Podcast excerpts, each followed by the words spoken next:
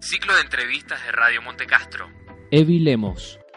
Actriz, directora, documentalista, madre, pero primero fuiste escritora. ¿Por qué escribir? ¿Por qué esa forma de expresión? Bueno, yo a los seis años tuve un episodio eh, muy triste en la casa de mis padres, lo cual obviamente quedé un poco traumada y me encontré en el costado de la cama de mis padres escribiendo en una libretita, dibujando los tres hermanos míos, dos hermanos y una hermana, mi papá, mi mamá, y yo muy chiquitita, como insignificante. Apenas sabía escribir mi nombre, pero era tanto el miedo que me, tomé ese día, esa noche, que fue creo que el desencadenante de mi vida en totalidad, a lo que después me lleva a un desarrollo a los nueve años en pegar el, el grito ¿no? de la necesidad de escribir y poder expresar. A los 12 años, eh, como te contaba, mi papá, maestro mayor de obras, estaba haciendo una gran construcción y yo le llevaba el almuerzo al mediodía después de almorzar. Yo muchas veces también llevaba mi almuerzo para almorzar con él. Entre las hojas de, la bolsa de calos de cemento yo escribía mis notas, ¿no? Algunas veces con alguna lapicera, algunas veces con el lápiz de albañil de él. Fue así como, bueno, la primera vez que, que fui, conocí mucha gente ahí pero no me animaba a charlar con nadie porque al ser una nena con 12 años eh, era para mí distinto, ¿no? En esos momentos, antes éramos distintos también los chicos. Un día miércoles, jueves, no recuerdo bien, eh, se va el jefe de mi papá y le pregunta de quién eran esas notas y mi papá con algo de, miedo eh, dijo de mi hija. Un día sábado al mediodía estaba sentada en el fondo de mi casa con un árbol que se había caído, mi papá lo había cortado y quedó el tronco. Estaba sentadita ahí y llegó, llegó este hombre, Juan, ¿no? Mi papá y mi mamá del brazo me presentaron a, a este hombre y bueno, me elogió, me dijo que escribía muy lindo y que él tenía su esposa, Elena, con cáncer terminal, con una hija de mi edad, 12 años también en el momento, llamada Mónica. Fue así como me fui cinco días a, la casa de ellos y empecé a escribir su historia. Lo, loco de todo esto es que escribí su historia, ella todavía no había partido. Cuando entregué el libro, digamos, la biografía, para que sea eh, la, que la entreguen al, a la editorial, escribí cómo ella, cómo ella iba a fallecer, ¿no? Eh, cuando él pasa toda esta situación, de duelo, él va y me dice cómo sabía yo esto. Creo que me metí tanto en ella, he sufrido tanto al lado de ella que desde ese entonces no he dejado de escribir. Para también equilibrar estos momentos que me contaste, te pido otros dos o tres momentos que hayan marcado tu vida. Y bueno, después de eso yo creo que Elena ha sido el principio y el después y el presente para mi vida hasta el día de hoy. Me ha marcado esta mujer este ángel, que yo soy muy, que creo en esto, ¿no? De que, hay un ángel y nos acompaña y que bueno, yo en ese momento el libro que, que la biografía de ella la escribí mirando las lágrimas de, de Mónica, ¿no? De esa hija que tenía mi edad y que tenía ganas de jugar conmigo, pero yo estaba tan metida en cuidar a esa persona, a su mamá, que nada, para mí eh, Elena fue mi principio y va a ser mi final, porque ya que yo me dedico mucho a, escribir cualquier tema, ponerle una, una obra de teatro, eh, tanto una película biográfica, una película de acción, de, de todo. De, lo que vos te imagines lo puedo hacer. De hecho, ya tengo cinco libros. Este es mi quinto libro. El año pasado comencé con, digamos, con más con mi carrera porque venía guionando para el exterior y haciendo, escribiendo libros para terceros. Sobre después de lo que te puedo decir que hace 14 años atrás sufrí un problema muy grave con mi salud, desvaciamiento mamario, lo cual cuando estaba padeciendo en una cama eh, recordé a Elena y fue lo que me motivó a que después de, pasar tanto tiempo postrada, digamos, en cama, pueda escribir la, la biografía de aquel libro que nunca me olvidé lo que escribí, nunca y poder llevarla a un largometraje, ¿no? A mí me gusta mucho lo testimonial. Me gusta que del otro lado se sientan identificados y que no sientan que solamente pasa por una pantalla y es mentira. Creo que dentro de tantas vorágines, de tantos escritores y guionistas, editores o productores, eh, directores, eh, todo tiene un poco de verdad. Para mí es importantísimo hacer el trabajo este, ¿no? Más lo testimonial. Me gusta lo que es testimonio estás haciendo, estás rodando muchas cosas, pero eh, arranquemos por la biografía que estás rodando. ¿Podrías contarnos un poquito? La biografía de Erasmo Olivera, el ex Gatica al Mono de, del emblemático eh, eh, Leonardo Fabio. ¿Cómo fue encarar ese personaje? Y fue muy, muy conmovedor, ¿no? Porque ya él era, había quedado como un actor eh, olvidado y al conocerlo yo y, escuchar su testimonio de vida, que es muy, muy conmovedor, de verdad que sí, no dudé en decirle que quería escribir su biografía y poner todo de, de, mi parte, todo el corazón para que esto sea un gran éxito y bueno, volver a decir lo mismo, ¿no?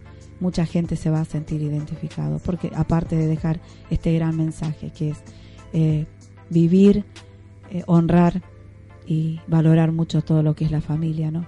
Mucho más cuando en algún momento de tu vida sentís que ya no vas a estar más también jugás con otros géneros como el terror. También estás terminando una producción, la cual es La Casa del Lago. Ahora sí, la Casa ya del está Lago. ya está terminada, Ah. se está se está editando. Ah, Eh, ya en poquito ya vamos a presentarla.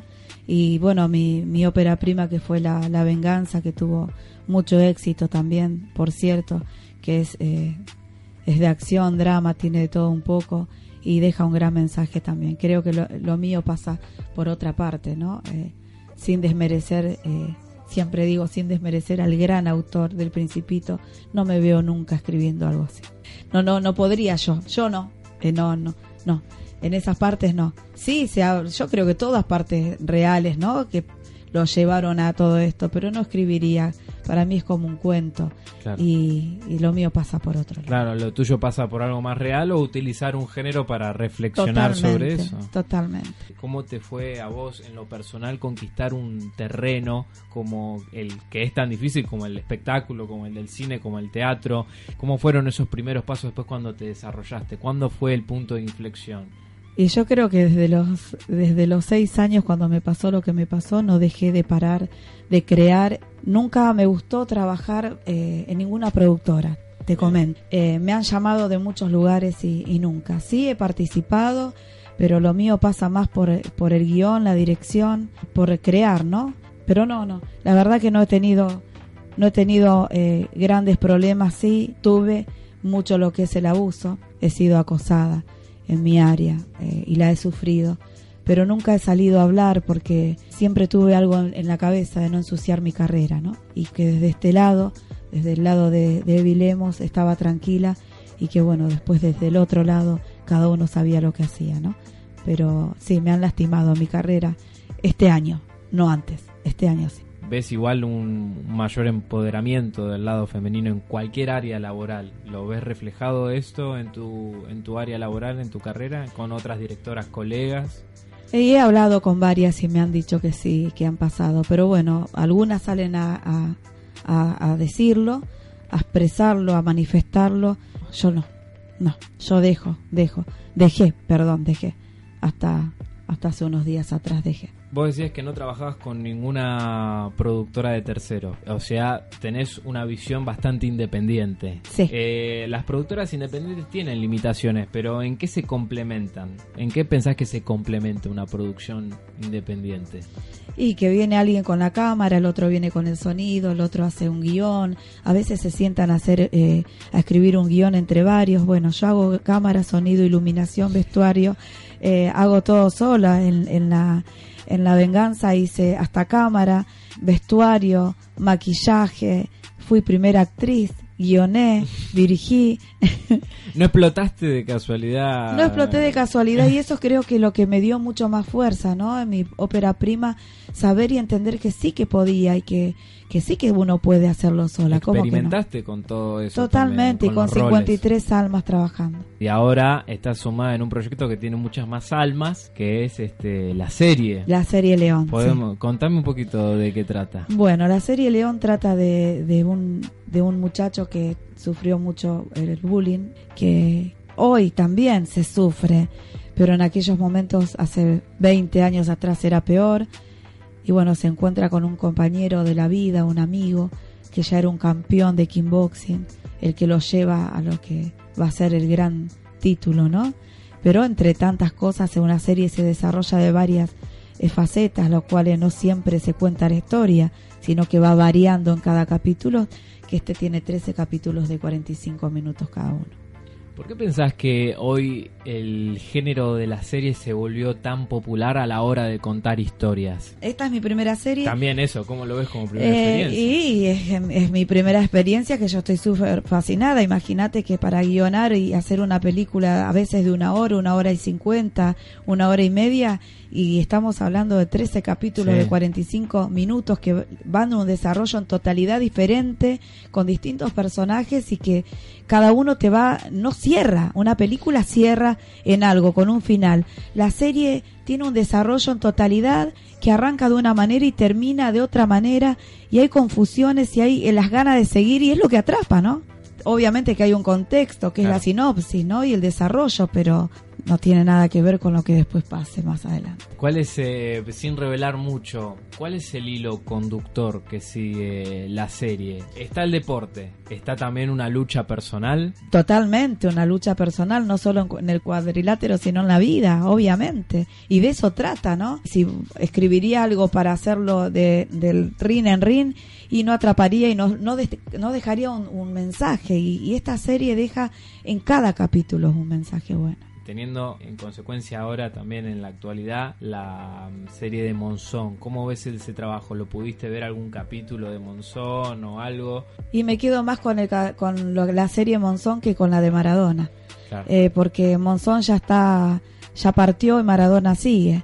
claro. Y hay mucha gente que, que no quiere a Maradona y hay gente que sí quiere. Y creo que, que contar una historia así con unas personas tan importantes eh, me llega más Monzón a mí. ¿Cuál es el pendiente? ¿Cuál es el personaje que te gustaría abordar? Que te falta abordar. Y bueno, estoy en, en un pleno desarrollo de una película de, de romance, de amor, eh, que lo vengo, la vengo teniendo, digamos, en la galería, no la he sacado. ¿Ya has trabajado el género romántico? Por supuesto, ya está el guion por la sinopsis, está el literario, ya está, me falta lo técnico, pero sí, y tiene tiene un lindo nombre que, bueno, no lo, no lo voy a decir ahora, No hasta no, ah, pero bueno, sí, sí, sí, ya está, hasta, te podría decir que lo podría terminar en dos noches, ya lo tendría para, para arrancar, pero bueno, eso no, porque tengo otros proyectos más, que es el Banco Rojo, hace unos días sacamos el velo con el Chiqui Tapia en la cancha de Almirante Brown, quien me convocaron para cubrir este banco rojo por las mujeres que fueron asesinadas por quienes decían amarlas, ¿no? Para mí fue muy conmovedor porque cuando me convocaron no podía mantenerme en pie porque yo ya tenía un guion de un cortometraje del banco rojo y yo dije, wow, ¿qué pasó? ¿Por qué a mí? Eh, ¿Quién sabía si no sabía nadie? Y fue así como hoy lo llevo a un desarrollo de un largometraje con la compañía y con todo el apoyo de estos dirigentes. El escritor de Kryptonita, Oyola, siempre tiene como una frase que a mí me deja pensando. Uno es lo que escribe y a veces eh, el que escribe está plasmando prácticamente lo que siente. Uno no puede escribir una película de terror si de verdad no está conectado con el género. Uno no puede escribir una biografía si no entrevista a los personajes y está con ellos y se siente identificado con ellos también. Y uno no puede escribir un guion de amor si no tiene también eh, amor en su vida. ¿Cómo te ves reflejada vos con todos estos estados de ánimo? ¿Es cierto eso? ¿Se aplica esa frase? Y bueno, eh, vas, quizás eh, del otro lado se siente un poco fría, ¿no? Yo nunca amé, sí quise mucho, pero sí, obviamente siempre digo que estoy enamorada de enamorada de la vida. Mi mejor amante es el lápiz con quien yo escribo y por ahí muchas veces, eh, obviamente que sí, falta ese amor, ¿no? Y yo digo, ¿cuándo va a venir ese, va a aparecer ese caballero que realmente no me robe el corazón? Porque es, esto es dejar que entre al corazón de una persona.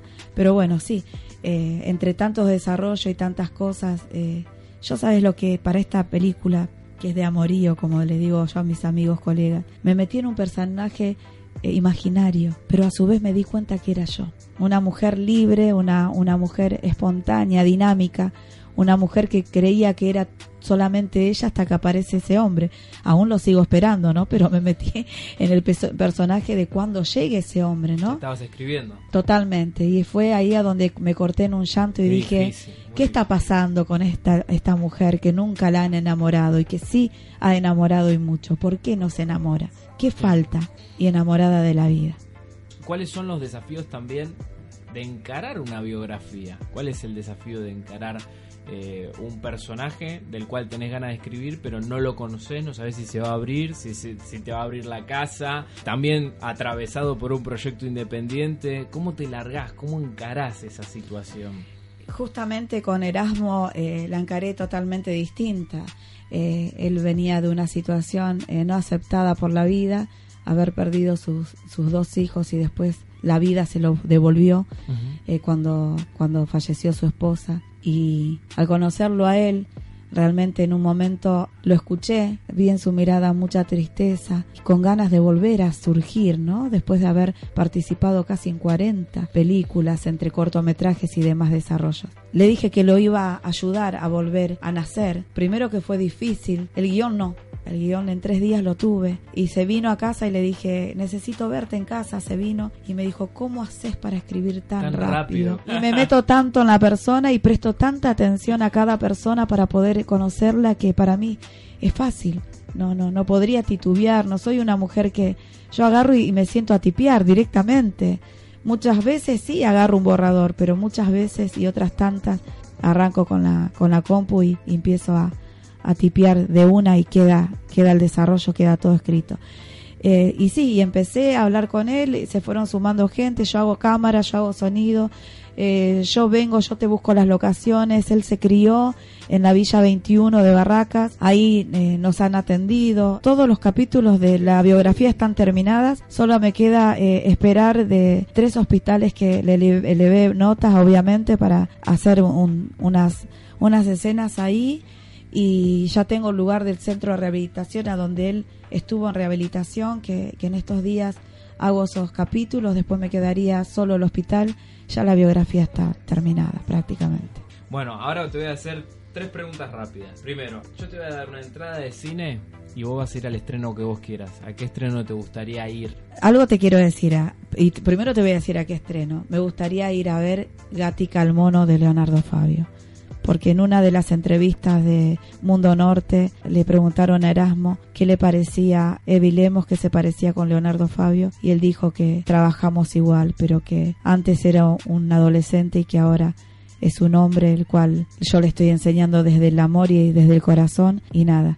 Sí, muchos me comparan con Leonardo Fabio, de la en la manera en la que trabajamos, ¿no? No lo conocía él, pero sí hay mucha gente que me dice, me haces acordar a él. Y yo digo, wow, ¿Por qué no lo conocí? Quizás hubiésemos escrito una linda película. ¿Una recomendación? Mejor un consejo. Que el tiempo pasa y no se detiene. Que hay que vivir, eh, que hay que valorar todo, que hay mucha gente que de verdad está padeciendo en, en una cama de un hospital, arañando la vida.